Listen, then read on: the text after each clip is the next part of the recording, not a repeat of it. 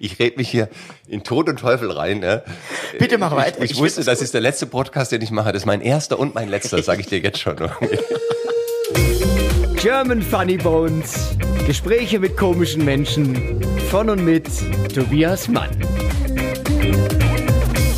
Ja, hallo da draußen. Hier ist der Podcast German Funny Bones. Ich bin Tobias Mann und ich versuche einzudringen in den Kopf von die, die Psyche von Menschen, die im Humorbetrieb tätig sind. Und da habe ich heute jemanden vor mir sitzen, den sehe ich sehr, sehr selten. Es ist Christoph Sieber. Christoph ist heute hier bei mir. Hallo Christoph. Hallo, du in meinem Kopf. Das ja. ist ein, ein Bild, was mir jetzt schon wieder nicht aus dem Kopf geht. Ja, ich wollte da immer mal hin. Ich bin sehr gespannt, wie es da aussieht. Äh, es ist da voll, leider. Das tut mir leid. Ja, ist, ja. ist schon geschlossen. Absolut. Ja, du, bei, du, bei mir ist oft, also Tag der offene Tür. Und ja, ich weiß, dass, ich weiß, dass da nicht viel ist, aber da, da hat eine ganze Gruppe Platz, würde ich sagen. Eine Reisegruppe. Ja, ja so eine Frauenkegelgruppe, die kann da mal vorbeischauen bei dir im Kopf. Christoph ist Kabarettist, Satiriker, Pantomime, äh, hat moderiert im Fernsehen die Spätschicht und moderiert eine Sendung, ich muss kurz gucken, ähm, ZDF, Mann Sieber heißt das, ne? Ja. Ähm, da bist du und äh, mit Thomas Mann heißt er. Thomas Mann. Thomas Mann heißt er. Ihr zwei macht das fürs ZDF. Ja. Äh, das ist, was man zu dir sagen kann. Möchtest du noch selber etwas zu dir hinzufügen, damit die Leute dich so ein bisschen einordnen können? Ja, ach, ich meine, die können, man, man googelt ja heutzutage, dann sollen sie halt mal nachschauen. So ein bisschen Arbeit können die Leute sich auch machen. Findet man, man muss ihnen ja nicht alles aufs Brot schmieren. Hast du recht. Findet ja. man dich direkt, wenn es Christoph Sieber heißt? Oder gibt es ja. einen anderen? Nee. Es gab einen also, Surfer. Den Surfer. Aber der Surfer ist, äh, dadurch, dass er die Karriere beendet hat, seine aktive Karriere, ist er in, im Google ganz nach hinten gerutscht. Irgendwie. Kommt auf, auf Seite 7, glaube ich. Das wäre der komplette Mindfuck, wenn du jetzt noch anfangen würdest zu surfen. Stell dir mal vor, oder? Ja, aber Windsurf-Weltmeister, ein österreichischer Windsurf-Weltmeister, das hast du auch gedacht. Weil gerade weil Österreich hat ja viel Küste. Ja, aber ich, ich kann sagen, jeder kennt doch diese Wellen, die einfach da vor Wien einfach irgendwie rein einbrechen. Absolut, ja. absolut. Die, die Atlantikküste, die Wiener Atlantikküste, ja.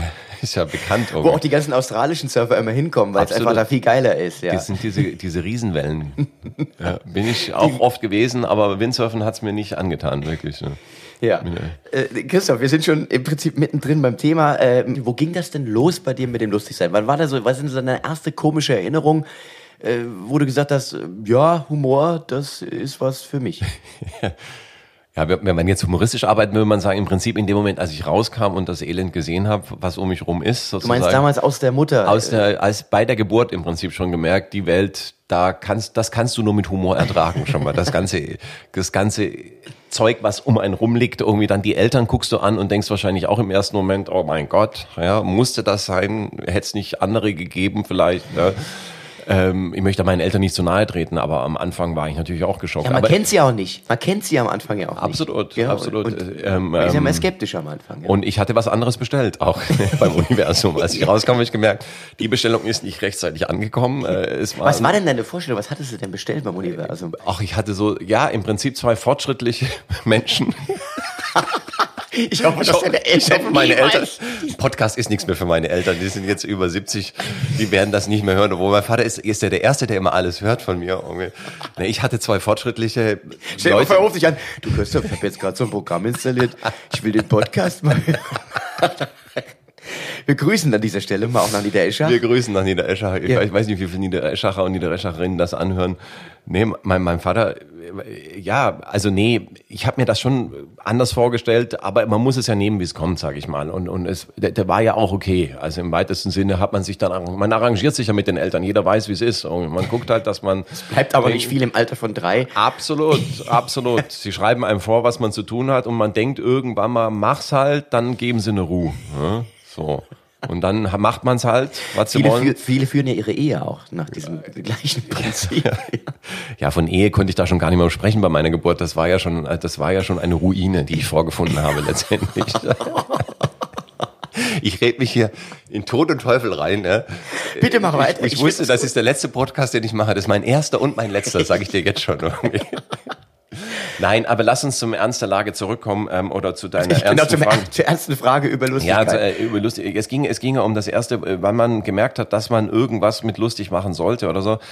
Ähm, ich habe halt gemerkt, dass ich mit dem, ähm, dass ich sonst hinten runterfalle. Ähm, es, es, ähm, es gibt ja das Ding, dass, dass letztendlich auch Komik auf der Bühne. Ähm, ich ich habe mit David Shiner, einem bekannten Clown, äh, Köln Comedy Schule gemacht und, und er hatte seinen Workshop damals gelernt, Why do you make comedy? Mhm. Äh, also völlig absurd der, der, der Herangehensweise. Es war auch für die Köln Comedy Schule damals. Das war RTL hat das unterstützt. Ja. Die haben gesagt, frag dich, frag dich nach dem Warum, mach mal, sei lustig, hab eine Figur, mach irgendwie zieh was Lustiges an, eine lustige Brille, damit wir das schnell verwerten können. Und er hat einfach gefragt, why, why warum machst du das? Warum willst du auf die Bühne und willst was Komisches machen? Ne? Also man könnte ja auf die Bühne gehen und sagen, ich werde ein super Shakespeare-Darsteller, ja, oder ein ganz ernsthafter Schauspieler, oder ich werde Musical-Darsteller, ich äh, singe, ich mache Entertainment, ja, oder ich werde ein toller Musiker, ja, ich, ich lerne Gitarre oder Klavier, sondern warum willst du lustig sein? Und das ist ja eine spannende Frage. Und äh, da, da, da, da ist damals bei diesem Workshop haben drei Leute aufgehört, wirklich. Im Ernst? Ja, die haben während des Workshops aufgehört, weil, weil sie weil sie keine Antwort geben konnten. Nein, weil sie zur Ursache ihres Lustigseins gekommen sind. Und es ist natürlich ähm, ein Stück weit ein, ein, ein Defizit an Liebe. Okay. Also das ist letztendlich die Essenz gewesen, die ich mir daraus gezogen habe, ähm, dass man mitbringt, man hat ein, ein Defizit ähm, und hat das Gefühl, man muss diese Akkus auffüllen. Und, und das Publikum, das abendliche Publikum, das einen sozusagen liebt, ähm, das äh, ist ein Ersatz, eine Ersatzbefriedigung, die man sich jeden Abend immer wieder neu gibt. Ja. Und das war ganz spannend. Und da sind viele dazu gekommen. Der eine hatte einen, einen, einen zu früh verstorbenen Vater, dem er eigentlich immer hinterher geheult hat. Letztendlich, ähm, ich kann mich erinnern, der hatte dann ein, ein, das Lieblingslied seines Vaters gesungen auf der Bühne. Weil es ging darum, was, was, was machst du dann, also wenn du an die Essenz dessen kommst, was, was machst du dann? Und der hat, ähm, mein Hut, der hat drei Ecken. Drei Ecken hat mein Hut, hat er einfach auf der Bühne gesungen. Ecken? Und das, das war das? Das war, und das war, das war saukomisch. Das war, der war todtraurig, der hat geheult auf der Bühne und wir saßen oh da. es war wirklich, es hatte, aber es hatte diese tiefe Komik, ja. Und ich fand, ich fand das ganz toll, dieses Erlebnis damals.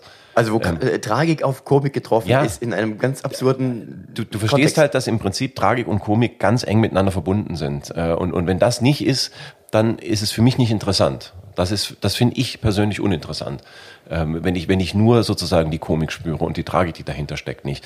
Und das ist da entstanden. Und letztendlich habe ich irgendwann gemerkt, auch natürlich in meinem Leben und das ist bei vielen wahrscheinlich so, ähm, ich ich war nicht der Klassenkasper, das waren zwei andere, aber ich habe bei denen beobachtet, wie gut die ankamen. Ja? Also die waren, es okay. waren jetzt auch zwei, es war, das waren zwei Typen vom Land irgendwie, die sind jetzt nicht auf allen Vieren gegangen, aber sie waren auch so durch Inzucht geprägte Landtypen, ja, sag ich mal. Ja, du weißt diese schweinigen Gesichter, die man auf dem Land immer noch antrifft, diese diese diese diese rosa Haut irgendwie die mit mit den geröteten Wangen, wo du im Prinzip das das das Viertele, das Wein, das Weinviertele, was sich dann direkt in die Nase in diese Äderchen reinzieht, ja, ins Gesicht. Das hatten die von Anfang an schon, das haben die mitgebracht, das ist erblich bedingt, ja. Und und das waren nicht die schönsten und hatten auch noch einen Dialekt und trotzdem durch diese Komik, die sie hatten und und dadurch, dass sie lustig waren und frech waren, ähm, auch dem Lehrer auf der Nase haben die einen unglaublichen Respekt äh, genossen konnten das kompensieren dadurch. Also ja. ihre Defizite durch den Humor kompensieren. Ja, und sie konnten auch den, äh, und, und, und was ich das Spannende fand, sie konnten auch den Lehrer zur Weißglut treiben. Auch das, da habe ich damals schon gemerkt, was, was, was, was für ein scharfes Schwert die Provokation ist. Ja? Also, dass ein, ein, ein, ein Lehrer, der eigentlich eine Respektperson ist, und wie du es schaffen kannst, innerhalb von fünf Minuten diese Respektperson komplett aufzulösen. Zu ja? demontieren. demontieren. Der aus sich, der im Prinzip nur darauf wartet, dass er die Route wieder rausziehen darf und letztendlich die Kinder schlagen darf. Ja? Und, und er weiß, er kann es nicht und er muss es dann irgendwie anders kompensieren. Ja, scheiß anti-autoritäre Erziehung ja, dann. ja, das war damals, also das habe ich gesehen, wie, wie weit Provokation gehen kann. Ähm, und, und, und wie, was für ein scharfes Schwert das ist, ja. Und diese Typen habe ich beobachtet und habe gedacht, das mache ich auch. Und dann wollte ich eigentlich tatsächlich Schauspieler werden. Und, und, und eigentlich mein erstes komisches Erlebnis war Theater AG ähm, in, in der Schule. Das heißt, hast du in der Schule schon den Schluss gefasst, ich will Schauspieler werden? Nee, aber ich hatte Bock darauf. Also das war das Einzige, was mir wirklich Spaß gemacht hat in der Schule, wenn ich ehrlich bin. Ich war kein schlechter Schüler, ich hatte gute Noten, aber es hat mir überhaupt keinen Spaß gemacht. Also ich fand das, ich fand das alles wahnsinnig langweilig, äh, äh, uninteressant, ähm, anstrengend und, und ähm, ich, ich habe damals schon so katholische junge Gemeinde gemacht. Ich habe mich mit der dritten Welt beschäftigt, habe mich so mit tiefen Themen beschäftigt. Das, da, da bin ich aufgegangen, da habe ich Vorträge gehalten vor anderen Jugendlichen über über Gerechtigkeit, soziale Gerechtigkeit, über über Globalisierung damals schon. Äh, schon Öko gewesen, Bewahrung oder? Schöpfung. Ich war ein totaler Öko. Ja. Ja. Ich so, auch lange, so richtig Klischee-Öko? So mit ich, hatte einen, ich hatte einen alten Kumpel, der, der Gustav, ähm, der hatte das tatsächlich schon gelebt. Der war, der war Schreiner Mhm. bei uns im Dorf und der hatte schon richtig Öko. Das gab's damals bei uns auf dem Dorf noch nicht. Und der hat damals angefangen, ich weiß nicht, das Müsli selber zu schroten morgens. Irgendwie dann habe ich von der Mama die alte Kaffeemaschine geholt und habe am Abend vorher musstest du den Grünkern schroten. Den musstest du einlegen in Wasser über Nacht, äh, damit der weich wurde. Und am nächsten Tag hast du dir das Müsli gelöffelt. Und Das heißt, also dein Punk war Grünkern sozusagen. Absolut. Ja. Batikhosen, lange Haare, äh, Nickelbrille, das war ich Also das, was man heute in Comedy-Sendungen nicht mehr machen sollte, als Absolut. Öko-Klischee, hast du gelebt. Ja. Und, Und ich war das absolut. Ich war, ich war das, also wenn ich die Fotos von heute, äh, wenn ich die Fotos sehe von damals, da denke ich, das ist das gelebte Klischee. So bin ich rumgelaufen, so bin ich nach Paris gefahren zum Pantomim-Workshop, weiß ich was alles. Also die, die müssen gedacht haben, was kommt denn hier für einer? Äh, Der, der allerletzte. Und, und aber äh, wir waren ja bei der Theater AG äh, ähm, ähm, ähm, und ich habe da gemerkt, ich hatte ich hatte nicht die Hauptrolle bekommen. Das, ich werde das nie vergessen. Ich habe das was, bereut. was, was für ein Stück? Es war das Stück, ähm, tja, ähm, Die Morin hieß das, aber wie hieß der Autor? Ich weiß nicht, also es hieß auf jeden Fall Die Morin. Guck mal nach, du hast ja, er hat ich ja, hab er hier- hat ja, ich er hat ja. Google nebenher. Ähm, ähm, und, und es gab, ähm, das, das war letztendlich auch ähm, Lukas Hartmann. Lukas Hartmann. Die ist ja ganz bekannt. Mit, Absolut. Mit, also da klingt es bei mir ja, sofort. oder? Der hat ja auch noch gemacht Ja. Ding und helf mir mal, du weißt es doch. Ich, Äh, ich die- weiß es, sagst du. Die, ähm, die Morin und äh, hier, w- w- was, was gab's noch? Den, den Mohrenkopf? darf man heute alles nicht mehr, darf ja nicht mehr verkauft werden. Nee, heute. das gab, gibt's ja alles nicht mehr. Ja, ja. Den Schaumkuss hat er noch geschrieben. Ähm, nee, Dickmann, ich, Dickmann war sein, das, das war das, das Abschlusswerk dann sozusagen. Auf jeden Fall gab es dieses Stück und es gab einen, einen jugendlichen Liebhaber und, und es gab auch ein, eine Frau, also die gespielt natürlich auch von einer Schülerin, die wir alle ganz hübsch fanden und ich habe das wahnsinnig, dass ich den jugendlichen Liebhaber nicht spielen durfte, aber mir ist dann nachher schon klar geworden, warum. Und da gab es auch in dieser Morin gab es so Köhler, also das waren so so ein Vater mit seinen Kindern, die in so einem in so einem Kohlehaufen lebten irgendwie. Das waren die Köhler und und die kamen immer wieder so in den Pausen, also wenn wenn das Hauptstrang, wenn die sich umziehen mussten oder so, kamen immer wieder die Köhler. Und, und ich weiß noch, wie, wie ich, na, ich, ich wusste gar nicht, dass das lustig ist. Also der Lehrer hat immer gesagt, das ist gut, was du machst, mach einfach so weiter. Und bei den Proben merkst du das ja nicht. Also ohne Publikum merkst du ja nicht, dass das eine Komik hat. Also das äh, war mir völlig unbekannt. Und ich, ich weiß nicht, dass ich den ersten Satz sage, irgendwie zu meinem Sohn und dem einen hinten auf den Kopf gegangen und, und die Leute haben gegrölt. Und, und da haben alle immer nur noch auf die Köhler gewartet. Ne? Und ich hatte mich wahnsinnig geärgert, dass ich nicht die Hauptrolle Das habe. waren die Sidekicks dann sozusagen. Ja, ich das, war- Das erste Gefühl, ein Sidekick zu sein, dann in so einem Theaterstück, der einfach die Komik reinbringt. Genau. Wie Und bei Shakespeare, der hatte das ja auch immer. Hat er auch immer Absolut. zwei lustige. äh, immer dieses Ding und da, und da habe ich gemerkt, das ist mein Ding. Ähm, ähm, ich habe es ich hab's auch gehasst, weil ich musste mich dann ständig umziehen, weil, weil ich war in verschiedenen Figuren. Das war dann immer mal wieder eine andere lustige Figur, die kam. Aber am Ende äh, hast du gemerkt, du kriegst da einen riesen Applaus für irgendwie. Und alle haben gesagt, das ist super, das ist super, das musst du machen irgendwie. Da, das ist gut, was du da machst. Und da, da habe ich schon irgendwie das Gefühl wahrscheinlich gehabt, Komik ist mein Ding. Und dann warst du angefixt. Ja, schon ein Stück weit auch. Ja. Ja. Schon ein Stück weit, aber ich habe es jetzt nicht drauf angelegt. Also es war jetzt nicht, also Berufswunsch Komiker ganz bestimmt nicht. Ja, das ist ja ganz interessant. Wann kam es denn dazu? Weil bei mir war das ja ewig nicht. Ich habe ja erst noch studiert, Blödsinn studiert. Und dann, als es, als es, als es ernst wurde, als ich mich entscheiden musste, als ich gesehen habe, was die anderen Kommilitonen so machen, und ich wusste, das will ich auf gar keinen Fall machen. Da war es fast Notwehr von, von mir, dann beruflich das zu machen auf der Bühne. Also bei mir war, glaube ich, die unfreiwillige Komisch, Komik, Komischheit, äh, Die- Komik, die die, un, unfreiwillige Komik immer das Erste, worauf es ausgegangen ist. Weil ich habe ja Pantomime studiert. Dann tatsächlich, und das, das, das war, weil ich habe in einem Fernsehheft zwei, Habe und Mike, das sind zwei Maskentheatertypen irgendwie Ja. aus dem Ruhrgebiet. Ähm, und die hat, da war ein Interview von dem. Und die haben an der Volkwang studiert, das stand da drin in dem Text. Und ich fand das total toll, diese Masken irgendwie. Und dann habe ich gedacht, jetzt studierst du Pantomime. Das war deine Entscheidung. Ja, ja, ja. Also zumindest Auf- wollte ich aufgrund da. eines- ich, eines Bildes. Ich wollte ja Schauspieler werden, eigentlich. Das, das hatte ich schon toll gefunden. Nur ich habe gemerkt, äh, ich habe dann angefangen, Texte zu lernen und habe gemerkt, ich krieg das einfach nicht in meinen Kopf rein. Weißt du, so ein Faust. Ach, Deswegen immer- Pantomime. ja, ja, ja. Also es war wirklich so, dass ich wirklich, ich habe gemerkt, äh, ich habe, ich habe ja auch, ich komme ja vom Land tatsächlich aus dem, ich habe auch kein Theater gesehen, ich habe Bauerntheater gesehen, maximal. Das war dann die nächste Erfahrung. Stimmt, das habe ich ganz vergessen zu erzählen. Ich habe dann tatsächlich auch Karneval gemacht. Da wirst du, wird's bei dir auch ein bisschen klingeln. Ja, ich- ich also auch. Phasen, wie es bei uns heißt. Ähm, ich war im Musikverein und der Musikverein hat einmal im Jahr ähm, so eine Fastnachtsveranstaltung gemacht. Ne? Das war die Musiker Fastnet halt. Und da haben die so Stücke aufgeführt, meist so gespielte Witze. Ähm, äh, meist kam der Urologe drin vor. ja, natürlich. Und ich kann die mich- große Hafenrundfahrt. Genau, Ja. oder ich kann mich das erinnern, dass, äh, dass, dass äh, eine Szene war, dass vier Leute im Krankenbett lagen und der Arzt äh, kam immer ähm, zu allen Und, und, und der vierte hat immer gesagt, mich brauchen Sie nicht untersuchen. Ja? Und, und rauskam, dass er halt, alle hatten vorher Abszesse am Arsch und, und der vierte musste im Mund untersucht werden und der hat immer, das war der Witz an der Sache. Also ich kann mich noch dran erinnern. Ach, krass. Also auch sehr, sehr niveauvoller Humor. Absolut, auch. absolut. Es, der aber konnte es gar nicht mit, weil die Leute standen hinten an der Bar, die haben schon gesoffen, da lagen schon die ersten, äh, wenn du reinkamst zur Halle äh, bei uns, äh, da lagen schon die ersten Leichen davor sozusagen, die waren schon völlig fertig irgendwie. und dann kamst du rein und dann war da drin war Halligalli und da ging es dann aber auch nur noch drum, also der Humor durfte dann nicht mehr sehr, sehr, sehr da war nicht Kabarett angesagt. Also die ich, feine Klinge äh, vergettet. Du, du kannst es vergessen. Das ist, du trittst ja bei Karnevals Fastnachtsveranstaltungen immer sehr spät auf, dann ganz gerne mal, wo wirklich nichts mehr im Saal. Entweder sind sie schon komplett in sich zusammengesackt und schlafen schon oder sind komplett voll. Und da musst du draufhauen, da musst du einfach Gas geben. Und ja. dann machst du halt auch mal so ein Sketch, wo du denkst, das ist ein Witz, den ich jetzt nicht unbedingt in nee, Familiengeistern nee, also das erzählen haben, würde. Also bei ähm, ähm, äh, die, die Niedereschacher Phasen hatte damals auch den Tradition, dass tatsächlich das so eine Art Jahresrückblick auch war aufs Dorf geschehen. Auf was hat sich das denn jetzt bitte bezogen, dieser Sketch mit den vier Kranken im Bett? Was ist denn nein, das war so, das passiert? war nein, das war so ein, das war so ein Zwischensketch. so. Also ich habe ich hab den nur in Erinnerung. Es gab auch andere, aber ich weiß, dass ich einmal, wir hatten eine Patenkompanie. Also es gab eine französische Patenkompanie. Die hatte Niedereschach hatte so eine Patenkompanie. Also was ist denn eine Patenkompanie? Ja, da hat man, man ist Pate von einer Kompanie. Also in, in, in eine französische Kompanie, die in Deutschland stationiert war. Die waren in Donaueschingen so, stationiert. richtig Militär. Ja, ja, ich richtig. dachte jetzt irgendwie ein französischer Karnevalsverein. Nein, Soldaten. Es gab Soldaten. Also ja. äh, hier wirklich, also mit, mit, mit man, muss den, halt man muss dazu sagen, Christoph ist ein bisschen älter, der kennt das ja, alles. Absolut. Ja. Also war, ich erzähle ja auch eine Zeit, das ist, in, das ist jetzt in den 40er Jahren ja. des letzten Jahrhunderts, ja, muss man ja auch sagen. Nein, es gab in Donaueschingen waren stationiert äh, Franzosen ähm, und, und, und, und, und unser Dorf hatte eine, eine Kompanie als mit dem, mit dem war man verpatert, sage ich mal. Um, um die hat man sich gekümmert, äh, die, denen hat man halt mal ab und zu mal beim Dorffest wurden die eingeladen zum Saufen oder weiß ich so. Äh, ganz genau weiß ich das auch nicht. Also die haben halt bei uns dann ab und zu mal im Dorf durften die halt mal drei Hasen schießen oder weiß ich was, was denen angeboten wurde, ja.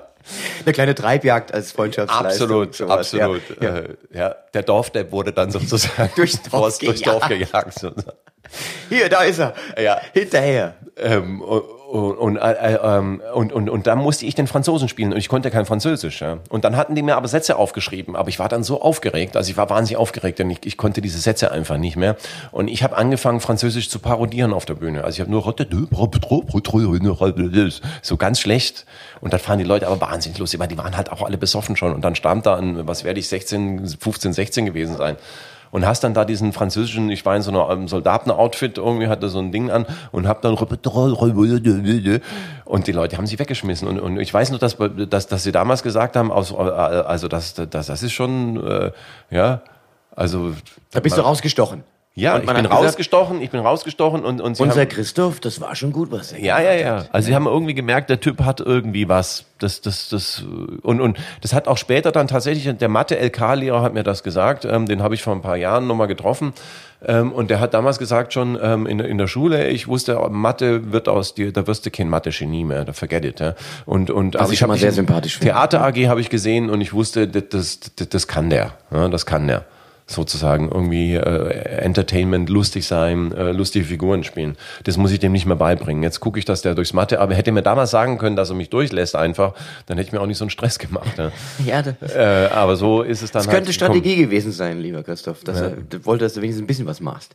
Und dann letzten Endes die beim, beim Pantomimstudium ja. ist es auch die unfreiwillige Komik gewesen. Ich werde das, ich werde das nie vergessen. Ich hatte dann diese Aufnahmeprüfung drei Tage und ich bin an zwei Tagen von der Bühne geflogen, äh, weil ich habe mich dann so reingesteigert, ich sollte Wasser machen. Also das Aufgabe war bei auf, drei Tage Aufnahmeprüfung. Am ersten Tag, glaube ich, war, am ersten Tag war ähm, ähm, ähm Oscar Also nicht Wasser lassen, sondern Wasser machen. Wasser, Wasser ja. sein. Also Wasser, okay. das Element. Also Eine, das Element Wasser. Und es, es gab auch noch Feuer wahrscheinlich. Es gibt Feuer, Erde, Luft. Ja. Äh, ich weiß nicht, ob du dich mit den Elementen schon mal beschäftigt hast. Aber ich habe davon gehört, ja. ja. Es gibt ja auch noch ein fünftes, wenn man manche Filme glaubt. Ja, ja. da bin jetzt wieder ich nicht äh, äh, drin involviert. Aber ähm, ähm du hast Wasser gemacht. Man musste halt so sozusagen Elemente das wollten die halt sehen, wie man sich reinsteigern kann in sowas. Ja? Also der, der Wind zu sein. Also äh, das kann manchmal wechseln. Zum Beispiel, was, was ich bei Wind heute machen würde, wäre erstmal einen, einen Baum darzustellen, der im Wind steht. Dann, dann habe ich ja tatsächlich, wie der Wind das, den Baum bewegt sozusagen und dann darin äh, überzugehen, dann tatsächlich der Wind zu sein. Ne? Das ist das Spannende. Also die Pantomime stellt schon auch so existenzielle Sachen. Zum Beispiel, wir, wir, wir, eine Übung war auch, äh, kann ich mich erinnern, Weizen abzuschneiden und zwar mit, mit einer Sense tatsächlich, also mit so einer kleinen Sichelsense. Und, und da musst du bei dem Schlag beim ersten Teil des Dings musst du die Sichel sein, sozusagen. Du wirst zur Sichel und im zweiten Teil bist du der Weizen, der abgeschnitten wird. Ja? Also das mhm. sind so Sachen, äh, du musst eins werden mit dem, was du tust. Wie der Pantomimelehrer mal gesagt hat, wenn du eine Tasse Kaffee in die Hand nimmst, dann musst du zur Tasse werden. Und wenn du ihn trinkst, musst du den Kaffee, der Kaffee. Also das muss ja alles sichtbar sein für den Zuschauer, weil sonst denkt er, sonst ist es so ein Rätselspiel. Ja, was macht er denn gerade? Ah, nee, nee, was, nee, nee, hat er, nee. Es nee, wird dann nee. zum Gesellschaftsspiel, wenn ja, man irgendwie versucht, bei so Pantomime was Genau, was es ist ja kein Charade, was wir machen. Ja. Es ist ja eine Kunstform und es muss eigentlich eine relative Klarheit haben. Ne?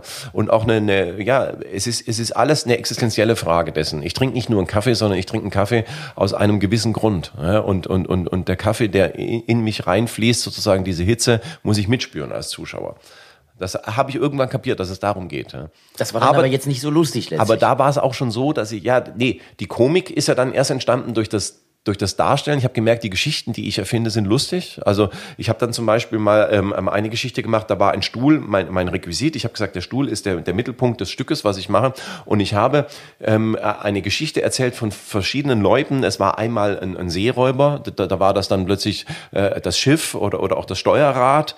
Ja, dann nachher war, war ich der Seeräuber äh, König, der ist dann sozusagen auf eine einsame Insel gekommen, äh, ist dann König geworden, dann ist der Stuhl zur Krone geworden. Ich habe den dann so, also ich habe da, ich weiß nicht, was ich, dann war das plötzlich eine, genau, ich kann mich erinnern, dass es ein Oktopus war, also die Stuhlbeine. Und das alles ohne Worte. Das ohne Worte. Du hast die Geschichte erzählt sozusagen eines eines äh, Seemannes, der der äh, sich von einem Oktopus befreit, dann dann zum zum König der der Eingeborenen da wird auf der Insel und das, und das war halt immer, es war schon allein lustig deshalb aus einem einfachen Grund, weil weil wir mussten damals tatsächlich schwarzes Trikot tragen.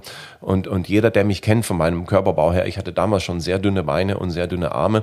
Und allein schon, wenn ich, als ich im Trikot auf die Bühne kam, gab es schon die ersten unfreiwilligen Lachen auf der Bühne, im Publikum. Also auch da das Klischee-Outfit von Pantomimen getragen. Absolut. Ja, ich, ich das zweite Klischee-Outfit in deinem Leben. Absolut. Ich konnte nur, also ich, ich wusste, ich kann das Stück eigentlich nur lustig machen. Anders, anders geht's gar nicht. Ja. Okay. Ja. Und aber dann ist ja jetzt, sagen wir mal, vom Pantomimen Christoph Sieber zum Kabarettisten doch noch ein Schritt erforderlich. Ja, wobei ich habe damals schon gemerkt, dass ich gerne spreche auch. Also nicht nur privat. Erst wolltest du nicht. Nein, nein, nein. Dann, dann bist du zur Pantomime und dann wolltest du wieder sprechen. Ja, wir haben ja Sprechunterricht gehabt. An der, an der Volkwang Hochschule gab es tatsächlich Sprechunterricht auch für die Pantomimen ähm, weil man damals schon eine ganzheitliche Ausbildung gesucht hat. Also letztendlich ging das es ist ja ein bisschen wie wenn du Teufelsanbetung im katholischen Priesterseminar lehrst eigentlich, oder? Also das kann doch nicht. Ja, wobei äh, die Pantomime aus das, das, das, das täuscht ja, weil ähm, das ist ja der Satz, den man ganz oft hört, wenn ich sage, ich habe Pantomime stört, sagen ganz viele, muss man das eigentlich? weil die stehen ja auf der Straße da mit dem Hut davor und machen irgendwelche lustigen Verrenkungen ja. Äh, und Grimassen oder laufen Leuten hinterher. Und die Pantomime ist ja eine eigene Kunstform. Und letztendlich ging es ja damals um den darstellenden Künstler, der nicht Stücke interpretiert, die schon da sind, äh, von Shakespeare oder Schiller, Goethe, wie sie alle heißen, sondern der ähm, selber das Stück schreibt oder das Stück ist sozusagen. Also der, wir haben ganz viel autobiografisch gearbeitet am Anfang. Wir haben Stücke erzählt aus unserem Leben, was wir selber erlebt haben. Da ging es dann sozusagen, das, das hieß sozusagen eine Rekonstruktion ähm, ähm, einer Szene, die man selber erlebt hat, die man vielleicht auch gar nicht so dramatisch erlebt hat, aber die man so lange wiederholt und, und bis ins Detail erarbeitet, bis du der, der Überzeugung bist, selber auf der Bühne der Spieler, dass das so passiert ist. Also, dass dieser Moment so passiert ist. Das war total spannend. Ich fand das wahnsinnig spannend, diese Arbeit. Das hat man über Monate gemacht, also ein Stück sozusagen, das immer wieder darzustellen, dass er so, und da war auch Sprache dabei und die Sprachlehrerin hat damals gesagt, bei dir sitzt die Stimme irgendwo richtig, da muss ich gar nicht viel machen, das ist schon okay so. Da, da das ist auch so eine Aussage, bei dir sitzt die Stimme richtig. Ja, das ist, äh, das ist tatsächlich so. Also ich glaube, man sagt das in der, in der Schauspielerszene Ja, ja, ich glaube das. Ich Weil glaub, es gibt ja Leute, die sprechen nicht in ihrem, in ihrem, in ihrer Tonart oder in ihrer Tonhöhe. Die sprechen zu hoch oder zu tief eigentlich.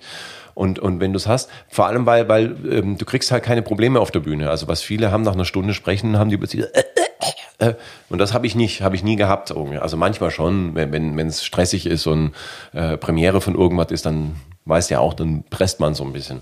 Naja. Das seelische Empfinden merkt man an der Stimme. Das hat, ähm, sagt mein, mein HNO, Größe an der Stimme okay. immer wieder. Ja. ja. und äh, deswegen klinge ich heute auch so, so sexy. Da war ich noch nie beim HNO. Ich war einmal da und habe ihn gehasst. Irgendwie du warst Typen. noch nie beim HNO? Nee, ich war noch nie beim HNO. Ich war einmal da, weil ich, ähm, ähm, weil, weil ich im Hals, ich hatte Sodbrennen und das wusste ich aber nicht. Ich hatte immer nur so Halskratzen die ganze Zeit. Ein, ein Reflux. Ein Reflux dann, hatte ich. Dann, ja, das, aber es, das, wenn du es nicht weißt äh, und noch nie hattest, dann weißt du gar nicht, wo das herkommt. Ich hatte immer nur so ein Halskratzen und habe natürlich blöderweise, ähm, was man halt dann so macht, irgendwie, man lutscht halt Bonbons ohne Ende und, und schafft die Säurebasis erst im Magen, die, Ja, die für genau. den Reflux sozusagen Genau. optimal ist. Ja. Ich habe sozusagen eine optimale äh, Flora und Fauna in meinem Magen geschaffen, irgendwie durch, indem ich alles gefressen habe, was irgendwie äh, und, und habe es überhaupt nicht kapiert. Irgendwie. Und der, aber ich hatte, habe den einfach gehasst. Du, du sitzt dann anderthalb Stunden da draußen irgendwie äh, unter lauter keuchenden Menschen, da kommst du rein. Wo, ich wurde in drei Minuten abgefrühstückt. Gefrühstückt. Aber das ist, äh, ist jetzt nicht Teil äh, hier der Geschichte. Vor Nein. allem, es endet nicht lustig. Nein, also, es das- ist einfach so, dass ich eine Tablette bekommen habe, die genommen und seither ist es besser. äh, also, deine Stimme sitzt richtig, hat sie gesagt. Deine Stimme sitzt richtig, das heißt also, sprechen konntest du ja. Und das hast du dann auch gemacht. Ich habe dann, nee, der, der, der Professor damals hat mich gezwungen zu schweigen. Also ich, äh, ich habe ta ich hab tatsächlich dann Stücke geschrieben, wo immer ein Satz drin, ich habe immer so, so zwei Sätze, dann habe ich gesagt, wenigstens ein Satz kann da drin vorkommen. Ich hatte, ich hatte mal ein Stück mit einem Satz. Und der hat's dann wieder unterbunden. Der hat es unterbunden. Der hat gesagt, pass mal auf, ähm, ähm, das mit der Stimme kannst du, das sehe ich. Kannst du nachher immer noch machen, jetzt machst du mal vier Jahre Pantomime. Das ist eine Herausforderung für dich. Ja? Vier Jahre Pantomime zu schweigen, also auf der Bühne zu schweigen, das ist für dich eine Herausforderung. Ähm, mach das doch mal. Ja, weil ich habe mich damals auch schon mit Stanislavski und, und weiß ich was, ich habe mich mit, mit Theatertheorie beschäftigt, da saß ich immer draußen und er, kam dann immer, es war so ein alter Professor, Professor Titt, kam immer so raus, so, hat immer so, so sprach der immer. Hat der Stanislavski, genau falsch für dich. Und ging einfach weiter und ging einfach weiter. Und du sagst damit als Stanislavski, was jetzt? Genau falsch, genau falsch für dich. der wusste auch wirklich alles. Der hatte alle Bücher gelesen, irgendwie, der hatte echt die Ahnung. Und das Schlimmste Wie so ein war- Troll im Internet Absolut. eigentlich, so, oder? Und das Einfach so- Schlimmste war, pass auf, Ja. das Schlimmste war, dass der immer unten saß, äh, wenn wir ein Stück vorgespielt haben. Ja. Und du hast immer das aus dem Off, es war stockdunkel. Wir hatten so einen Probenraum, den konntest du komplett abdunkeln. Das heißt, und da hast du drei Scheinwerfer genau im Gesicht gehabt, du hast nichts gesehen vom Zuschauerraum. Aber du wusstest, der Professor sitzt da unten. Ne? Und du hast am Anfang immer nur so gehört,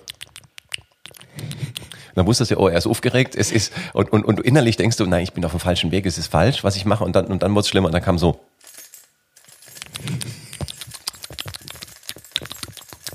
Und dann wusstest du, jetzt bricht er gleich ab. Jetzt bricht er gleich ab. Und dann bist du eh schon draußen, also du bist Ja. schon eh nicht mehr. Und, und, und dann, nein, nein, nein, nein, nein, nein, nein, nein, nein, nein, falsch, falsch, falsch, war nicht richtig. Glaube ich dir nicht. Glaube ich dir nicht. Ja? Und dann musstest du noch, noch mal, noch mal.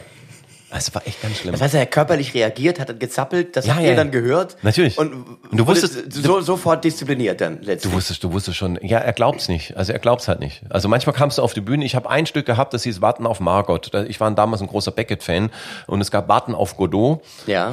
Und ist Margot gekommen oder auch nicht? Nein, das Auch nicht. Entscheidende bei dieser Ding ist ja, dass Margot nicht kommt. Also ich bin mit der verabredet und Wie? es ist völlig unklar. Ich komme reingerannt und es ist völlig unklar, ob ich zu spät bin oder ob ich den Tag oder ob sie es gar nicht gibt. Das, das war ja genau das, was mich interessiert hat, dieses Zwischending. Auf jeden Fall hatte ich einen Blumenstrauß in der Hand, aber keinen echten, natürlich einen pantomimischen Blumenstrauß. Und ich kam reingerannt ja, und völlig verzweifelt schon. Also wahrscheinlich zu spät, äh, also jetzt schon mal. Und ähm, er, ich, ich weiß nur, wie der mich, der hat mich 20 Mal, 30 Mal reinrennen. Immer nur, ich kam noch gar nicht mal, mich hinzusetzen auf die Bank. Ich kam immer nur rein. Nein, nein, nein, glaube ich dir nicht. Ich wieder raus. Äh, Mach mal zehn Liegestütze hin. Habe ich zehn Liegestütze, komme ich rein wieder. Nein, nein, nein, nein. Aber das sind doch auch Psychospielchen ein bisschen. Natürlich. Das heißt, ich habe am Anfang, am, am Ende, ich kann mich erinnern, habe ich in der Gasse geheult. Ich war völlig fertig und kam reingerannt und ich sag, jetzt fängt's an. Jetzt fängt's an. Gott, aber auch so ein bisschen das Klischee, oder? Wenn du das in irgendeinem Film siehst, denkst du dir, oh ja, komm, also. Nee, nee, nee, das aber so haben die das gemacht. Ja. Ja. aus dieser Zeit stammt ja auch, äh, man muss das erklären, Christoph und ich, wir waren mal zusammen beim Kölner Treff in der Talkshow gewesen. Und da hast du eine Geschichte erzählt, wo ihr so ein, äh, so, äh, auch so ein, so ein, sag mal, psychologisches Training gemacht habt. Ihr musstet euch Ohrfeigen geben und durftet euch aber nicht für diese Ohrfeige revanchieren. Ihr musstet die einstecken und euch jemanden anderen suchen im Raum, dem ihr sozusagen eine Ohrfeige weitergebt. Um dann zu schauen, was, eine, was für eine Dynamik in der Gruppe daraus entsteht. Das war so der Hintergedanke. Naja, auch was, mit, was es mit einem macht. Also es geht ja immer darum, was macht das mit mir? Also wenn ich geschlagen werde, ist das ja erstmal ein Schmerz. Ja. Und dieser Schmerz ist ja erstmal auch nicht ähm, persönlich gemeint, weil der haut mich ja nicht wirklich. Also das ist ja nicht ein Schlag, den, den er mir gibt aus irgendeinem Grund, sondern Na das Moment, ist ein Teil aber eines er Spiels. hat dich wirklich gehauen. Man muss wirklich Das hauen. muss man nämlich dazu sagen, Ja, ja. nicht, dass die Leute denken, es waren keine pantomimischen Ohrfeigen, nee. sondern es hieß durchziehen war, Ja. war angesagt. Nee, nee, nee. Also das wurde auch sofort unterbunden, wenn er nicht richtig war. Also wenn, wenn das richtig, richtig geknallt hat. Würde mich interessiert, ob die das heute noch dürfen. Ich glaube, dass es da möglicherweise rechtliche Probleme gäbe. Ja gut, es waren ja alles erwachsene Menschen, also das ist ja eine freie Entscheidung, die wir damals. Du durftest auch jederzeit gehen. Also die, die Schauspieler waren zum Beispiel die ersten, die gegangen sind. Die geschrieben haben, da haben wir immer schön durchgehalten. Aber es ging natürlich in dem Studium auch daran, darum letztendlich ähm, ähm, an die Grenzen dessen zu kommen, äh, also die Grenzen auch rauszuschieben, die eigenen Grenzen. Also das zu erfahren, wo, wo die Grenzen sind. Das war ja nicht nur körperlicher Art, sondern auch psychischer Art. Also sich zu überlegen, wo sind die Grenzen und wo und ab wo wird's wirklich spannend. Ja. Also ab, ab wo fängt's an. Und ich habe damals schon bei diesem Stück, um, um darauf zurückzukommen, als ich da völlig entkräftet und äh, heulend auf die Bühne gerannt kam, habe ich schon verstanden, äh, dass, dass es dieses Existenzielle ist, was, was letztendlich erst beim Zuschauer was auslöst. Ja? Also da fängt es eigentlich erst an, spannend zu werden. Und an diese Grenze muss ich gehen als Schauspieler. Also ich muss genau da rangehen. Ähm, und dann gibt's natürlich ein, ein, eine andere Sache, dass ich das natürlich auch produzieren kann. Es gibt ein ganz tolles Buch. Ich weiß nicht, ob du das noch fragen wolltest, ähm, ob es ein Buch gibt. Ähm, es gibt ein Kommt- Buch, das heißt noch. von, von äh, Yoshio Aida, Zwischen den Welten. Ja. Ähm, das ist ein Buch, was ich jedem empfehlen kann, äh, weil der hat sich irgend, das ist ein, ein Schauspieler von Peter Brook, ein, ein alter Theaterregisseur, ähm, ähm, ganz tolle Stücke hat er gemacht. Ähm, und äh, der hat, äh, der hat einen Japaner dabei, Joshua Ida, und der hat irgendwann mal sich auf die Suche gemacht nach der Wahrhaftigkeit im Theater. Das war, war, war Sinn dieses Buches. Er wollte die Wahrhaftigkeit. Also gerade wenn er im Schauspiel was gesehen hat als Zuschauer, was er unglaublich wahrhaftig fand. Da hat er sich gefragt, wie ist das entstanden? Also ein Beispiel ist zum Beispiel, dass er eine Frau sieht, die in einem Theaterstück eine Pyramide hochläuft mit einem ganz langen, wallenden Kleid. Und die geht diese Pyramide hoch bis zur Spitze in diesem Stück. Und er fand diesen Gang, wie sie da hochgeht, unglaublich berührend. Das hat ihn wahnsinnig gesagt, mein Gott, was da ist, was es in mir ausgelöst hat, dieser Gang, wie du da hochgehst irgendwie. Und, und er hat sie nachher, hat dann die Leute immer gefragt, wa- was sie in dem Moment denken, empf empfinden. Und sie hat gesagt, sie denkt in dem Moment überhaupt nichts, weil die Stiege, die sie hochgeht, ist wahnsinnig eng. Sie hat ein unglaublich langes Kleid und sie denkt immer, fall nicht runter. Das ist der einzige Gedanke, den sie hat. Aber das ist dieser Übertrag, den ich als Zuschauer mache. Also für sie ist natürlich der Kampf schon existenziell, weil sie denkt, wenn ich da runterfalle, falle ich fünf Meter in Na die Tiefe na womöglich. Ja. Und ich muss mich nur wahnsinnig konzentrieren, dass ich da einigermaßen hochkomme. Und für ihn hat sich das angefühlt als der Kampf. Ähm, und es gibt ein anderes Beispiel noch, da, da ist es noch schöner. Und, und natürlich auch äh, der Zuschauer, es wird natürlich alles verstärkt durch die durch die, durch das ganze große, wie man es Na wahrnimmt. gut, ich, ich, habe, ich habe die Geschichte dieser Frau, habe ich womöglich schon erlebt. Ich weiß nicht, welches Stück jetzt, äh, um Ja. welches Stück es ging, aber ich habe das äh, und, und, nicht, und, und, und dieses, dieses Erlebnis dieser Frau, was vorher war, projiziere ich jetzt in ihren, äh, in ihre Treppengang da rein. Ja, ne? ja. Und noch, noch ein schöneres Beispiel ist eigentlich, da wird es noch klarer, ist ein, ein bekannter Schauspieler, ähm, der bekannt dafür war, dass er so toll auf der Bühne weinen konnte. Der war bekannt dafür, also weil Männer können das ja nicht so einfach, also zumindest behauptet man das und Ja, ich krieg und, das hin. und der konnte doch. der konnte das aber schön, also der konnte das wirklich schön auf der Bühne und und es gab eine Szene, da ist er der äh, König Vater und und sein Sohn ist im Kampf gefallen und der Bote kommt und und berichtet ihm, der Sohn ist gefallen und der und der König macht eine Pause und dann laufen ihm die Tränen runter im Theater und der Vorhang fällt und und die Leute sind total ergriffen. Ne? Und, und, und eines Abends merkt der Schauspieler, dass er nicht gut drauf ist, dass, er, dass er irgendwie, das ist ganz komisch heute irgendwie. Und er hat irgendwie das Gefühl, ich kann heute nicht weinen. Und alle, alle warten da drauf eigentlich. Das ist, das ist eine ganz, ganz bekannte Szene. Und er sieht den Boten schon kommen und er denkt, jetzt, jetzt muss ich, jetzt, ich muss unbedingt, jetzt heute muss es, wenigstens eine, wenigstens eine Träne, das wenigstens eine, die Leute sind auch deswegen da und der Bote kommt und berichtet, der Sohn ist gefallen im Krieg und, und der König sitzt da und sitzt da und er bekommt keine Träne und der, und der Vorhang fällt und der Schauspieler ist total fertig, ist total fertig, ich hab's heute, ich habe versagt, ich habe das nicht geschafft, ich habe das nicht geschafft und alle Leute äh, äh, um, hinten umarmen ihn, die anderen Schauspieler. Und er sagt, was ist los? Ich habe nicht geweint. Irgendwie. Und dann hat er gesagt, ja, dann guck raus zum Vorhang. Und er macht den Vorhang auf und die Leute im Publikum weinen weil sie haben seinen Kampf um diese Träne, die er gerne gehabt hätte, äh, projiziert in den Kampf des Vaters um den Sohn. Ne? Ja. Also, der, dass, dass er kämpft um, um, um, um, um Fassung, die er jetzt bewahren will. Und das, da, da- also diese, diese Geschichten erzählt er in dem Buch. Deshalb fand ich das Buch so wahnsinnig toll. Sag nochmal, wie heißt es? Joshua Zwischen Ida zwischen den Welten. Zwischen den Welten. Ja. Also auf der Suche, ich glaube, es heißt auch irgendwann im Untertitel auf der Suche nach der Wahrhaftigkeit im Theater, glaube ich. Also soweit. Weil er, weil er sucht diese wahrhaftigen Momente. Also, und, und es gibt ja tatsächlich dieses Ding, dass du, äh, du kannst auch Pflaumenkuchen mit, mit Schlagsahne denken, wenn das genau das ist, was im Publikum das auslöst. Ja. Ne? Aber letztendlich dieser, dieser Kampf existenziell findet auf der Bühne natürlich auch statt. Also, Wa- Was mir gerade auch einfällt, weil du sagst, äh, dass einfach auch Momente entstehen, äh, wo, äh, so dieses Existenzielle klar wird. Das war ja in der Talkshow, um darauf zurückzukommen, ähnlich. Weil dann Bettina Böttinger dich ja aufgefordert hat, äh, jemandem in der Runde eine Ohrfeige zu geben, um das Spiel einfach mal durchzuspielen. Man, man muss dazu sagen, als, äh, ich, habe, ich habe das erzählt, äh, ähm, dass es dieses Spiel gab. Ich weiß gar nicht mehr, wie wir darauf gekommen Ich, sind. sie hat dich um da, nach deiner Ausbildung gefragt. Ja, Und das- vielleicht. äh, Irgendwie kam der drauf, Ich, ja. ich, ich wollte damit auch gar nichts bezwecken äh, eigentlich. Nein. Und dann sagt Bettina Böttinger Genau. tatsächlich in der Sendung, wir spielen das Spiel. Ja. Ne? Und äh, mein erster Gedanke war, das ist die schlechteste Idee, Ja. die Bettina Böttinger je hatte. Weil man muss sagen, wer Sie hatte saß viele gute? Ideen, Ja, aber das. Ja. saß Bettina Böttinger natürlich da. Ja, klar. Dann war Jessica Schwarz war Ja. da, Charlotte Roach war Ja. da, ein Filmemacher war da. Ja, dieser etwas kräftigere, der, der, der, ich- dieser lustige Typ irgendwie, der genau, sehr war lustig lustiger. war. äh, Und ansonsten weiß ich es gar nicht mehr. Doch, die Frau von ähm, äh, Stefan Effenberg, oder? Ist das die, war das nicht die Frau Doch. von Stefan Effenberg? Genau. Und wir zwei. Ja. Und du warst natürlich, und auch ihr existenzielles Problem, in dem du auf einmal warst, wen nimmst du jetzt? Weil du konntest eigentlich, wenn du mich nicht genommen hättest, du konntest nur verlieren.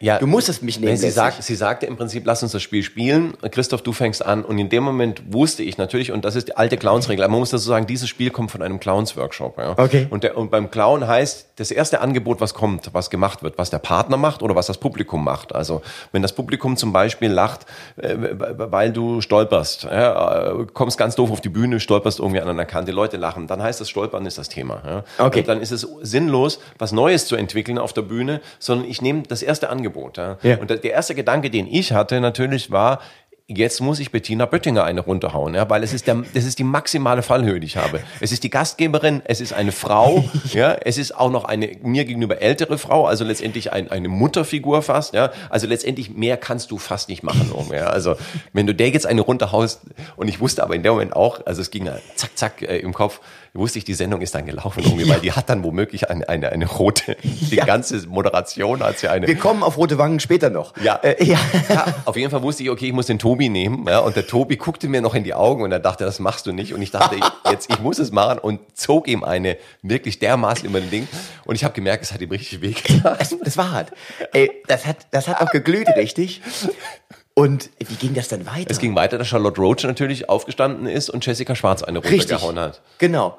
Und Jessica Schwarz hat dann die ganze Show über auch mit einer roten Wange wie ich da gesessen. Und, Und war, war angefressen. Ja, war aber, angefressen. aber nach dem Schlag hat Bettina Böttinger gemerkt, dieses Spiel Führt führt nirgendwo hin. Das macht uns hier. Und jetzt soll ich ja was sagen. Ja. Das ist in jedem Best-of Ja, vom Kölner Treff jetzt mit drin. Ja. Wo, wo man jetzt hier wieder die, die These bestätigt sieht, dass das einfach Momente schafft, die größer sind als alles, was sonst da in so einer Runde Ja, und es, stattfindet. äh, ja. äh, es durchbricht halt die Norm dessen, was Genau. du sehen kannst und was, was du sonst zu hören bekommst. Also das ist eine, eine, ein absoluter, es ist ja auch, es ist ja tatsächlich Gewalt, die du siehst. Ja? Also Ja. die ist zwar keine echte Gewalt, es ist gespielte Gewalt. Und das, Mensch, das typisch Menschliche kommt raus, man guckt da gern zu, wenn irgendwo was passiert, was nicht in Ordnung ist. Und, und, und ich vermute mal, dass die Kameras auch sehr dicht auf die Reaktion dessen, der geschlagen wird, dra- drauf. und, Da und bin ich ich vermute mal, dass man da schon auch einiges sieht äh, Ja, an, das, man müsste sich nochmal angucken. an Schmerzunterdrückung. ne? Und das heißt also äh, auch hier so ein bisschen das, das äh, Ankratzen von, von Grenzen, äh, Grenzerfahrungen und so. Und das, äh, aber wie, wie kam es dann mit dem Kabarett? Ja, wen fand ich toll? Also ich fand damals dann Leute toll, auch natürlich ein Dieter Hildebrand, den Scheibenwischer, habe ich natürlich schon mal gesehen, wobei das bei uns zu Hause jetzt nicht das war, was wir geguckt haben. Ja. Mein Vater ist CDU-Bürgermeister, ja, also das war klar, das war linkes, rotes Kabarett irgendwie. Ähm, das, das, da wurde weggeschalten irgendwie. Also spätestens als dann Franz Josef Strauß noch, äh, weiß ich, äh, hochgenommen wurde oder oder äh, Aber du, du weißt ja, wie es bei mir, bei mir ist ja ähnlich. Auch äh, ganz schwarzer Haushalt, mein Vater, meine Mutter, beide CDUler durch und durch. Und die haben es immer geguckt, um sich aufzuregen. ah, Also das war anders, die haben nicht abgeschaltet, sondern die haben sich die komplette Sendung über aufgeregt. wie sowas stattfinden kann und so. Und äh, immer wieder eingeschaltet. Fand ich bemerkenswert. Ja. Ja. dass man ja. sich nicht da rauszieht, sondern dass sie da dem ausgesetzt sein wollten. Ja, das haben wir ja heute auch noch. Also wie viele gucken Mann Sieber irgendwie? Das ist ja unsere halbe Quote letztendlich, die sich nur drüber aufregen wollen. Muss man letztendlich sagen. Und das von meinen Gebühren. Ja, natürlich, das kommt ja, Ja. auch noch dazu. Ja, irgendwie. ja, ja. Ähm, nee, das, das fand ich schon. Ich fand Helge Schneider dann ist so auch so eine Figur. Ich hatte dann tatsächlich, ich habe dann nach dem Studium habe ich so Programme gemacht, wo ich Pantomime und auch schon so ein bisschen gesprochen habe. Und da hatte ich auch ähm, so eine Figur mit Schlaghose und mit einem mit einem bunten Hemd und so einer ganz üblen Krawatte. So und hast du bei deinem ersten Programm noch weitgehend so ausgesehen. habe ich beim ersten Programm aus. Ich hatte lange Haare, habe die so zurückgegelt gehabt irgendwie. das gönne ich euch, hieß es. Nee, das erste Programm hieß eigentlich, jeder ist ein Deutscher fast überall. Das war das allererste Programm, was ich hatte. Das habe ich noch nie gehört. Ja, okay. ja, ja. Das, da war, das war, aber das habe ich auch. Äh, das, das, äh, das erste, was ich eigentlich gespielt habe, war, war das, das gönne ich euch irgendwie. Ich, weiß Ich es gar meine nicht ja. mehr. Wo du auch sein. dann im Unterhaus gewonnen hattest. Äh, Ja, ja, ja, kann sein. Ich weiß es nicht mehr. Also ich habe ich hab das erste Programm habe ich auch sehr lange gespielt. Man muss sagen, ich hatte dann ein Programm und das habe ich immer wieder, da hatte ich auch Nummern drin, wo ich gemerkt habe, das, das taugt nix. Ähm, die musste ich dann wieder austauschen und so ist das erste Programm über Jahre hinweg sozusagen entstanden. Das war sozusagen ein Entstehungsprozess. aber das ist ja ein ganz normaler über- Weg. Ich glaube, es geht vielen so. Dass, dass das erste Programm sich so ein bisschen von sich aus ergibt. Dass man einfach so ein paar Nummern hat, die wirft man dann irgendwann zusammen. Ja. Und dann ist das so ein Work in Progress. Ja, das kann gut sein. Und richtig schlimm wird's dann, wenn das zweite Programm kommt, dass du dann irgendwie auf eine Premiere hinschreiben musst. Das ist dann eine ganz neue Erfahrung. Ja. Das, ja, ja, ja, Ja. Das kann gut sein. Ne? Ja. Aber Da bin, da habe ich sozusagen so so ähm, ähm, Stücke gespielt und und und habe dann so selber organisiert auch in Süddeutschland. Und eigentlich das Entscheidende war eigentlich der Unterhausauftritt dann tatsächlich, also im Unterhaus in Mainz. Ich hatte, Aber wenn du das jetzt klar kriegst von der Chronologie, Ja. du hast das Studium abgeschlossen. ich habe das abgeschlossen. Ich habe eine Abschlussprüfung Und dann gemacht. hast du überlegt, was tue ich jetzt? Ich hatte, hast- ich hatte verschiedene Jobs. Ich hatte, ich hatte schon Jobs während des Ding. Ähm, ähm, ich habe als Schauspieler gearbeitet im Theater Kohlenpott. Ähm, da habe ich ein Engagement gehabt in Trainspotting. Da war ich Spot in, in Trainspotting. Auch eine lustige Figur Das hast du eigentlich. mir noch nie erzählt. Doch, der absolute Loser-Typ irgendwie na war ich ja. ja. Der, Du hast der, Trainspotting gespielt. ich habe Trainspotting. Wie geil. Ja, für Jugendliche morgens um elf, weißt du, so richtig so. Und äh, da mu- muss man auch dazu sagen, es war schon auch lustig irgendwie. Also, weil wir haben dann natürlich irgendwann mal als Ensemble beschlossen, wir müssen irgendwie Drogenerfahrung, das musste einmal haben. Wir hatten einen Junkie dabei, einen Ex-Junkie Okay. Ähm, der, der auch Sänger war, ähm, ähm, der hat äh, Port of Amsterdam als erstes Stück ge- ge gesungen, ganz am Anfang, das weiß ich, so ging das Stück los damals. Und ich war Spud auf, auf Rollschuhen, ich habe auf Inline-Skates, äh, weil, weil, weil Spud war auf Speed und ist die ganze Zeit, im Prinzip während des Stückes, 45 Minuten lang bin ich im Kreis rumgefahren, die Ah, ganze okay, Zeit. okay. Wir hatten so eine Gase, äh, die hing mitten im, im, im, im, äh, im, im Stück sozusagen oder im, im Bühnenbild und wir haben vor dem Bühnenbild und man konnte mich hinten so kaum sehen und ich bin immer wieder durch einen Schlitz rein war dann sozusagen eine halbe Runde zu sehen, bin durch den Schlitz wieder raus, habe manchmal einen Satz noch gesagt, manchmal habe ich gar nichts gesagt, äh, manchmal bin ich kurz stehen geblieben, habe dann zwei Sätze gesagt irgendwie. Und ich werde diese Geschichte nie erzählen, die, äh, äh, nie vergessen. Die Spud hatte damals, Spud ähm, ähm, äh, voll zugedröhnt, hat bei der Freundin übernachtet. Kennst du Ja, die Szene? ich- ich kenne den ja, Film, die ja. kennt man natürlich Ja. irgendwie. Also kennen die jungen Leute wahrscheinlich nicht mehr irgendwie, die jetzt Podcast hören irgendwie.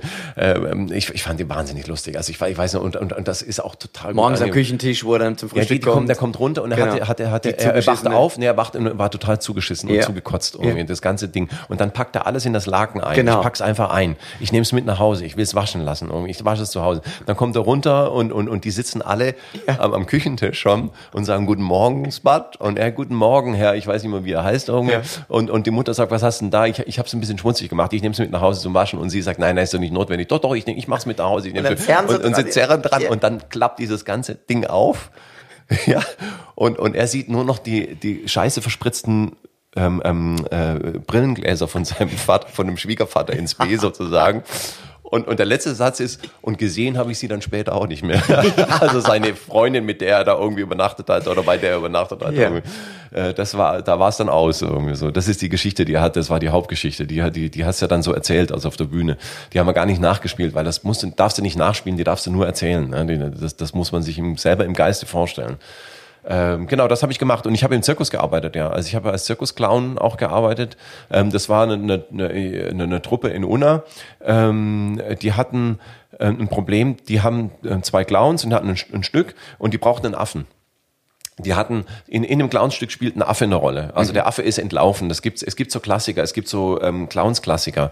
Bienchen, Bienchen, gib mir Honig ist eigentlich das bekannteste Clownstück oder so. Das wird ganz oft gespielt äh, von, von Clowns. Und es gibt ein Clownstück, wo, die, wo, die, wo der Affe abhaut. Der ist en- entlaufen und die Clowns müssen, ich weiß nicht, ob sie den Affen wieder einfangen müssen.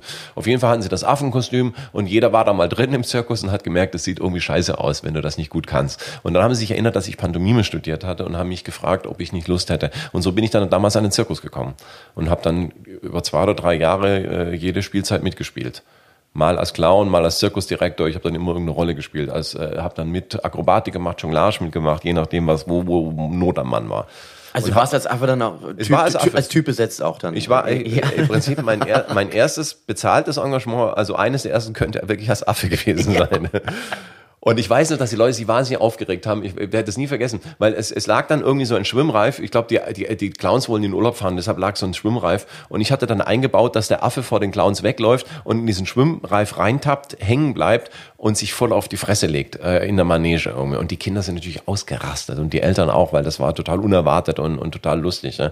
Und dann kamen die Eltern zum zweiten Mal und haben gesehen, dass ich das tatsächlich spiele. Also dass das nicht, die, sie haben, die haben halt gedacht, es wäre passiert und deshalb ist es noch. Und dann waren die total Und dann haben sie sich betrogen gefühlt. ja, Sie haben sich wirklich, ich weiß noch, dass Eltern kamen und sagen, dass, sie, das, das hat sie wahnsinnig enttäuscht, weil sie haben gedacht, das wäre passiert an dem Abend. Ja, aber das ist ja absurd. Das ist ja wie wenn du zu einem Schauspieler sagst, der ist ja gar nicht Batman. Also was? Ja, mich hat's auch geehrt gefühlt, weil es scheinbar so realistisch aussah, sagen, ja. irgendwie, dass, dass es tatsächlich glaub, so glaubhaft war, dass es halt nicht irgendwie, also fallen konnte ich tatsächlich gut. Also wie gesagt, bei diesen Clowns-Workshops, bei denen man sich gegenseitig auf die Fresse gehauen hat, hat man auch gelernt zu fallen zum Beispiel. Also das ist ein Teil. Kleine Stunt-Ausbildung Ja, noch dabei das gewesen. ist eine kleine, also wie, wie schaffst du es, ein, ein, ein, ein, Fallen realistisch aussehen zu lassen, Mhm. ohne dass es ge ge- gestellt wirkt. Ja. Und das war ein Teil der Dinge. Genau, und dann, wir wollten ja jetzt endlich mal drauf kommen, Wie es mit dem Kabarett war. wie wie dem Kabarett. Das heißt, seit Minuten am, rödeln wir hier am, rum. Am Ende haben wir vier Stunden erzählt und, und, und ich bin immer noch nicht Im, beim immer Kabarett. noch im Zirkus als Aff. Ja. Ja. Ähm, ja, und ähm, ich, habe, ich habe dann tatsächlich so Programme organisiert, auch in Süddeutschland, wo ich ja herkomme. Und, und da hatte ich so Connections zu den Grünen damals. Irgendwie, Ja. da- Die, die haben das äh, natürlich toll gefunden, den, den Sohn vom Bürgermeister auftreten zu lassen. Vom schwarzen Bürgermeister. Natürlich, vom schwarzen Bürgermeister. Das war natürlich der größtmögliche Affront, den man hätte machen können. Und die Presse hat auch noch darüber berichtet. Irgendwie Sieber, Sohn vom, vom Bürgermeister, tritt bei den Grünen auf. Irgendwie, äh, hat dann Sensation. Sind die Zeitungsjungs durch die Straßen ja, und gelaufen in immer Die drei provokantesten Sätze, die ich drin hatte, haben sie rausgeschrieben, wo ich, wo ich meinem Vater noch ans, ans Bein. Ich hatte eine Nummer, muss man dazu sagen, die finde ich heute noch lustig eigentlich, ähm, wie sich der damalige Gemeinderat bei uns im Dorf, der eigentlich nur Schwarze waren. Es gab Schwarze, es gab zwei FDPler und noch Freie Wähler, aber die Freien Wähler waren im Prinzip auch, das waren äh, CDUler mit ein bisschen liberaleren Ansichten vielleicht. Aber Also war es ein Spiegel des heutigen Deutschlands mit kaum Sozialdemokraten. Absolut. Es, Sozialdemokraten gab es, glaube ich, in einem Ortsteil gab es mal einen, irgendwie so. Also über Jahr, Jahrzehnte. Und der hinweg. wurde gejagt und hat sich versteckt im Wald. Nee, der, der wurde einfach überstimmt immer. Und dann kamen aber die Grünen damals und die hießen damals, die durften sich auch nicht Grüne nennen. Das war Liste für Bürgerbeteiligung und Umweltschutz, weil wenn man sie Grüne genannt hätten, dann hätten sie gar keine Chance gehabt. Da. Aber das waren damals tatsächlich meist Lehrer. Ähm, äh, äh, das waren auch mit so Bärten und so und, und, und und die, die, die haben damals dann tatsächlich zwei oder drei Sitze bekommen. Und ich hatte eine Nummer, wie der CDUler erzählt, er sitzt am Tisch und erzählt, ähm, wie sie sich vorbereitet haben. Wenn jetzt die Grünen kommen und, und die Abmachung war, egal was sie sagen, ich bin dagegen. Das war immer das, ich bin dagegen. Ich bin dagegen, ich bin dagegen, ja. Und, und egal, der hat nicht ausgeschwätzt, zu sagen, ich bin dagegen. Ich bin nicht dagegen. Ja. Ist egal, was sie sagen, ja. Auch wenn die einen CDU-Eintrag einbringen, äh, äh, Antrag einbringen, ich bin dagegen. Bin ich, bin ich dagegen. Und dann hat er immer so gelacht. Und dann weiß ich, jetzt gibt's ein Geschenkle vom Bürgermeister. Und dann gab, es gab dann so Korruption, habe ich auch noch so ein bisschen behauptet einfach. Da gibt's immer Geschenkle, ja, so. Und, und, und, aber der Typ ist halt einfach der größte Idiot gewesen. Der hat immer neben sich einen sitzen. Der hat ihm immer so unter, unterm Tisch ein Ding, wenn er strecken musste. Also man musste ja strecken, wenn Abstimmung ist. Ich weiß gar, teilweise weiß ich gar nicht, worum es geht, aber, aber der, da sitzt der, der Fritz neben mir und der Fritz, der gibt mir ein Zeichen, da strecke ich auch. Und dann weiß ich, jetzt gibt's wieder Geschenkle vom Bürgermeister. So. Und der macht halt immer alles falsch. Also er hat dann immer so erzählt, dass halt neulich einer von der CDU gesprochen hat und dann sagt, ich bin dagegen. und alle gucken ihn an, da sagt, ah nein, Entschuldigung. hat sie verwechselt gehabt, irgendwie, weiß ich was. Irgendwie. So, ähm, aber auf jeden Fall, jetzt kommen wir endlich mal zu dem Punkt. Ich weiß ja nicht, ob, ob, ob das überhaupt noch in den Köpfen von manchen jetzt drin ist, äh, wie, wie ich zum Kabarett kam. Ja, genau.